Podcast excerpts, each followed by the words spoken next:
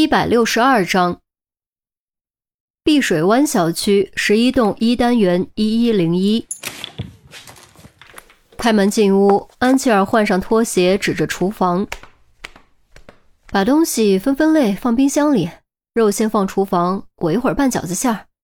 哎，好久没包饺子了，也不知道有没有退步啊。钟离似乎没什么兴致，回来的路上一直没有说话。闻言，默默换鞋，将东西按照要求放好，然后坐在沙发上继续一言不发。安吉尔将窗帘拉开，让客厅更加敞亮，走到钟离身边坐下，柔声道：“你的结论是正确的，这就足够了。有什么好不开心的？这不够。”钟离沉默了一会儿，才接着说：“我太年轻，没有资格证，所以我被轻视。”我做的一切都是徒劳，即便我是对的，我也照样是错的。干嘛这么消极？你要明白，他们都是普通人，是大多数人，他们有他们的价值观，而你不同，你是少数人，你有你的价值观，你不能强求大多数人来迎合你的价值观，这是不现实的。安琪儿语重心长，那我怎么办？迎合他们的价值观吗？钟离转头望着安琪儿，安琪儿摇摇头：“当然不，你不用迎合他们，更不用改变自己。你要改变的只是处事的方法和说话的技巧而已。你看心爱，他就有他的朋友圈子，除他以外，不都是普通人吗？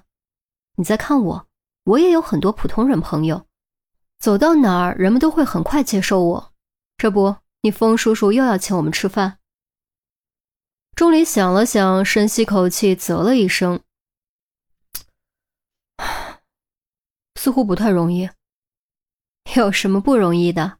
你这么聪明，难道揣摩不到对方在想什么吗？只要你能揣摩到对方在想什么，就能神不知鬼不觉突破对方的心理防线。还有，你要让自己表面上像他们，说话不要直来直去，委婉一点。”多考虑他们的感受，多顾及他们的面子，甚至可以说一些他们想听的话，这样你很快就能融入其中。那不就等于伪装成他们吗？钟离给出自己的概括，眉头微蹙，似乎很不情愿。伪装？安琪儿眼神略微闪烁了一下，抬手摸了摸钟离的后脑，微笑道：“就当是这样吧。”你若不想再经历这种事，就要学会伪装自己，明白吗？钟离撇开头，避开目光，咬着牙犹豫了一会儿，才勉强点了点头。我试试吧。这就对了，去睡会儿吧。这段时间你肯定没有好好休息。我去拌饺子馅，包好了叫你。安琪儿起身朝厨房走去，便在这时，电话突然响了。安吉尔知道钟离有不爱接电话的毛病，小跑两步拿起电话：“喂，我正准备拌饺子馅儿呢，你也准备包饺子？好，好，好，那行，我们一会儿就过去。嗯，拜。袁叔叔，嗯，他也准备包饺子，叫我们过去一起吃，还特地准备了你喜欢的三鲜馅儿。”安琪儿点点头，转身走进厨房。将刚从超市买回来的绞肉塞进冰箱冷冻区。不是我喜欢的，是你喜欢的。钟离站起身，跟到餐厅。这有什么区别？安琪儿又将新鲜蔬菜整理了一下，塞进保鲜盒。哎呀，忘买鸡蛋了。当然有区别，因为他的主要目的是请你过去，我只是附带的。钟离抱着胳膊靠在墙上。瞧你这话说的，要让你严叔叔听见，还不得伤心死？安琪尔回头瞪了钟离一眼：“你不是说了让我多揣摩对方的心思吗？我觉得你现在就是在故意逃避。你其实什么都清楚，只是不愿意谈而已。我还让你说话不要直来直去，要婉转一些。你怎么不照做啊？”安琪儿关上冰箱门，拍拍手，转过身：“好多年前我就看出来了，只是不想说而已。”钟离顿了顿，用特别肯定的语气说：“袁叔叔喜欢你。”少胡说八道，我们只是好朋友而已。安琪儿转身又将冰箱打开，却不知道打开冰箱做什么。你避开我的视线了，这说明你自己很清楚。钟离继续咄咄逼人。安琪儿沉默了，指尖在冰箱分层玻璃上敲了好一会儿，才转过身关上冰箱门，直视着钟离。我是清楚，那又怎么样？难道告诉他我很清楚，拒绝或者接受吗？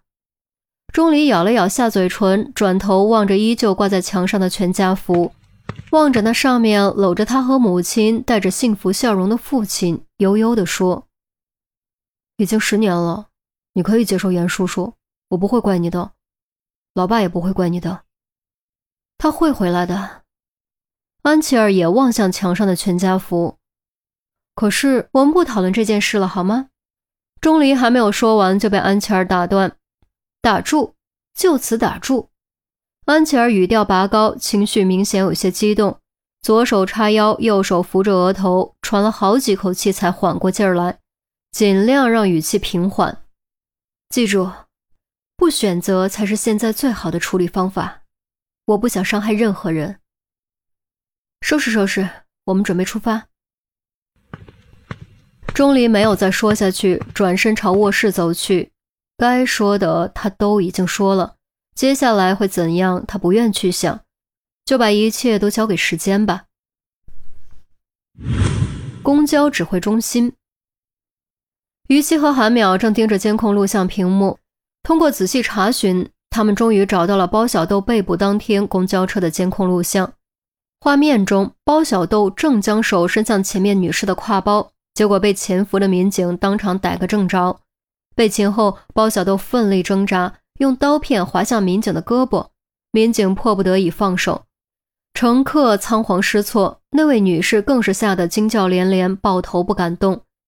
包小豆趁着公交停站跑下车，民警紧追其后，终于在站牌下再次将包小豆擒获。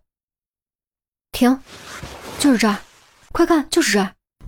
于西指着屏幕，韩淼连忙拍下暂停键。只见屏幕中，民警已经给包小豆戴上手铐。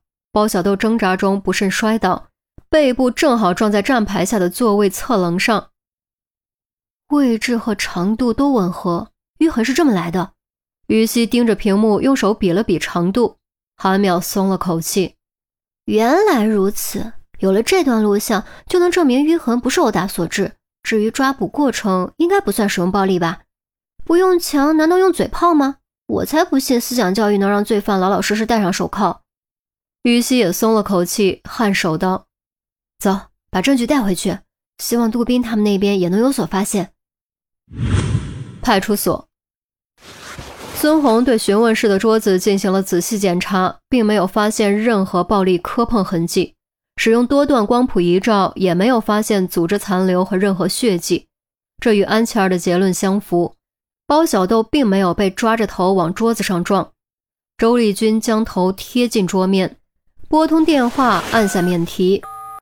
动作快点儿，这个姿势挺累的，看能不能找到合适的位置。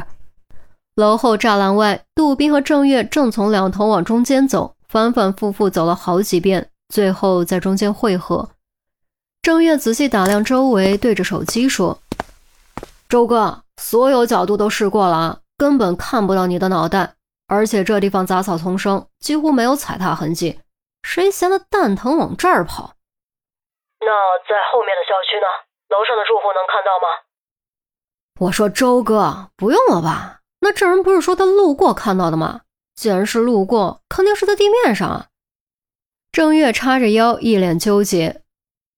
别废话，去挨家挨户试，尽量把事情做全，别留下可乘之机。周丽君说完，扬声器中变成挂断的嘟嘟声。唉，别爱了，走吧，一人一边。杜宾拍了拍郑月的胳膊，转身朝小区走去。得，走吧，真是够闹心的。郑月无奈，只能摇头叹气，抬脚跟上。